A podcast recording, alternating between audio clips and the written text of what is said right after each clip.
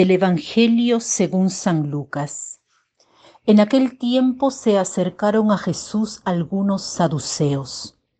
Como los saduceos niegan la resurrección de los muertos, le preguntaron, Maestro, Moisés nos dejó escrito que si alguno tiene un hermano casado que muere sin haber tenido hijos, se case con la viuda para dar descendencia a su hermano.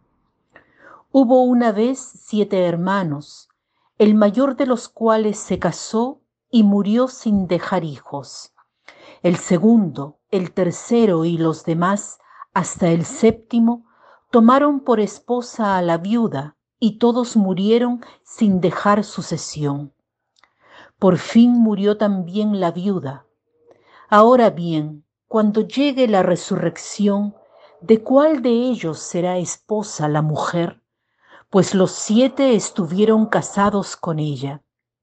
Jesús les dijo, en esta vida hombres y mujeres se casan, pero en la vida futura los que sean juzgados dignos de ella y de la resurrección de los muertos, no se casarán ni podrán ya morir, porque serán como los ángeles e hijos de Dios, pues Él los habrá resucitado y que los muertos resucitan, el mismo Moisés lo indica en el episodio de la zarza, cuando llama al Señor Dios de Abraham, Dios de Isaac, Dios de Jacob, porque Dios no es Dios de muertos, sino de vivos, pues para Él todos viven.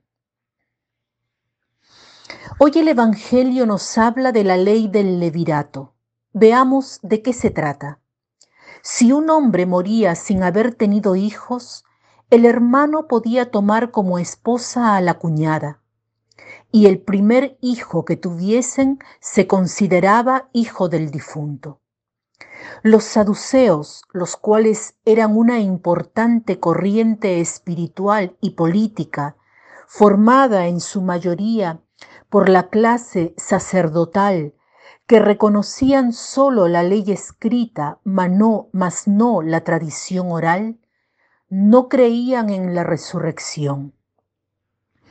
Ellos proponen a Jesús un caso límite sobre la ley del levirato para ponerlo en dificultad. En una familia habían siete hermanos. El primero se casó con una mujer, pero murió sin dejar hijos. La mujer entonces se casó con el segundo hermano. Este también murió sin dejar hijos, y así con el tercero y con todos los demás. Finalmente murió la mujer. ¿De quién será esposa? Todos la han tenido por esposa. Jesús, como sucede a menudo, desplaza a todos diciendo que en el otro mundo no se casa ni se muere.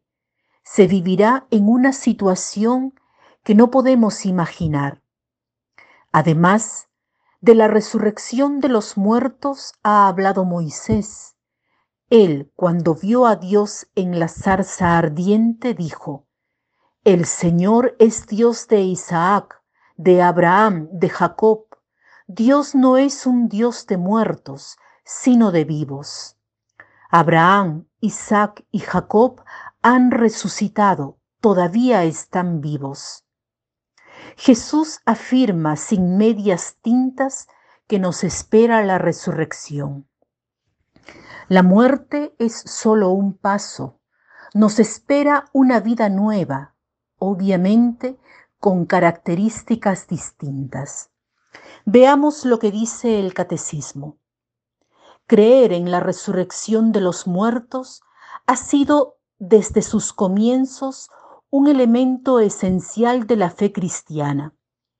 La resurrección de los muertos es esperanza de los cristianos. Somos cristianos por creer en ella. ¿Cómo andan diciendo algunos entre vosotros que no hay resurrección de muertos? Si no hay resurrección de muertos, tampoco Cristo resucitó. Y si no resucitó Cristo, vana es nuestra predicación, vana también nuestra fe. Pero no, Cristo resucitó de entre los muertos como primicias de los que durmieron. Es una verdad central. Más adelante, en el 997, el Catecismo dice, la resurrección de los muertos fue revelada progresivamente por Dios a su pueblo. La esperanza en la resurrección corporal de los muertos se impuso como una consecuencia intrínseca de la fe en un Dios creador del hombre todo entero, alma y cuerpo. El creador del cielo y de la tierra es también aquel que mantiene fielmente su alianza con Abraham y su descendencia. En esta doble perspectiva comienza a expresarse la fe en la resurrección. Luego el catecismo dice, ¿qué es resucitar? En la muerte hay separación de alma y el cuerpo. El cuerpo del hombre cae en la corrupción mientras que su alma va al encuentro con, Dios en espera de reunirse con su cuerpo glorificado. Dios en su omnipotencia dará definitivamente a nuestros cuerpos la vida incorruptible, uniéndolos a nuestras almas por la virtud de la resurrección de Jesús. Jesús resucitará con su mismo cuerpo. Cristo resucitó con su propio cuerpo. Mirad mis manos y mis pies, soy yo mismo. Pero Él no volvió a una vida terrenal. Del mismo modo, en Él todos resucitarán con su propio cuerpo, del que ahora están revestidos, pero este cuerpo será transfigurado en un cuerpo de gloria. Pero dirá alguno, ¿cómo resucitan los muertos? ¿Con qué cuerpo vuelven a la vida? Necio, lo que tú siembras no revive sino muere, y lo que tú siembras no es el cuerpo que va a brotar, sino un simple grano. Se siembra corrupción, resucita incorrupción. Los muertos resucitarán incorruptibles.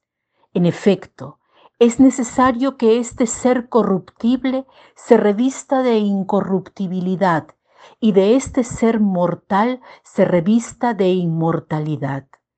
El modo como ocurrirá la resurrección sobrepasa nuestra imaginación y nuestro entendimiento. Hasta aquí el catecismo.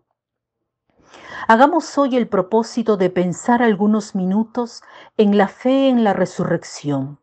Busquemos tal vez durante la jornada signos de ella en lo que contemplamos. Por ejemplo, ahora es la tarde, mañana será alba. Estaba con dolor de cabeza, pero ya se me pasó. Estaba peleado con mi amiga, con mi vecina y me he reconciliado.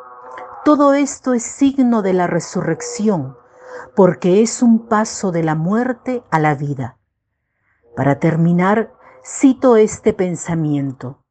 La fe es una oscuridad que ilumina. La fe es una oscuridad que ilumina. Que tengan un lindo día.